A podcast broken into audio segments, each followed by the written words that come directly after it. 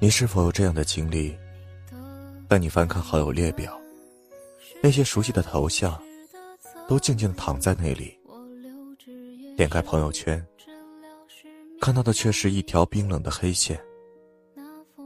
不知为何，就像是被瞬间被抛弃了一样。对方的头像，在你的好友列表里，变得无处安放。我们之所以耿耿于怀，有时不一定是因为对方对我们真有多重要，只是那些屏蔽在先的人，就像是有人对我们先提了分手，先说了再见，心有不甘。你知道朋友圈里用来屏蔽你的那条黑线是什么意思吗？屏蔽你的那条黑线。就是你被定义在对方朋友圈之外的分割线。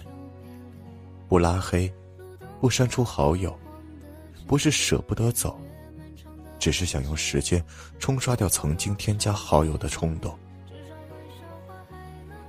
朋友圈屏蔽你的那条黑线，是分割线，也是一道坎儿。你自以为无关紧要的存在。有时候会被对方理解成一种威胁性的偷窥。你中意的异性，突然屏蔽了你的朋友圈；你暗恋的男神，突然状态不再对你可见；你暧昧的姑娘，突然不再给你点赞。没有那么多为什么，千万别较劲儿。你只是在他心里，没有那么重要。《环形使者》里有句这样的台词：“似乎大家都是这样，自命不凡，却无足轻重。人与人之间的交际判断，常常有一些微妙的认定误差。你把它放到好友列表里，他却把你排在朋友圈之外，没有什么公平而言。有些关系，只有保持距离，才能好好相处。”一旦强行观看，必然相互折磨。我们会屏蔽别人，也会被别人屏蔽。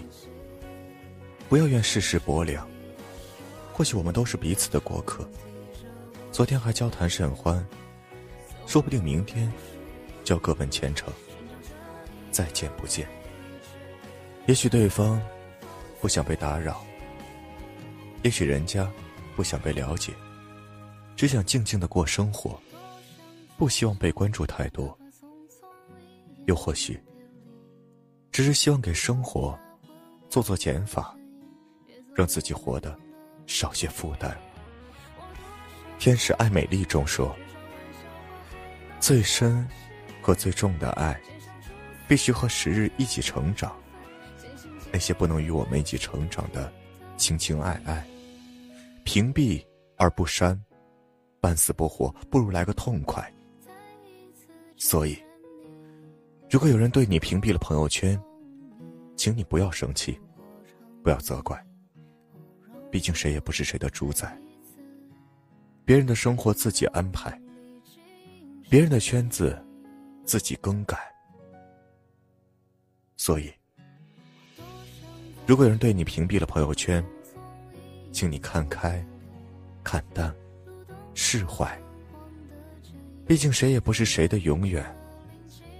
若不能平等相待，那就一笑泯然。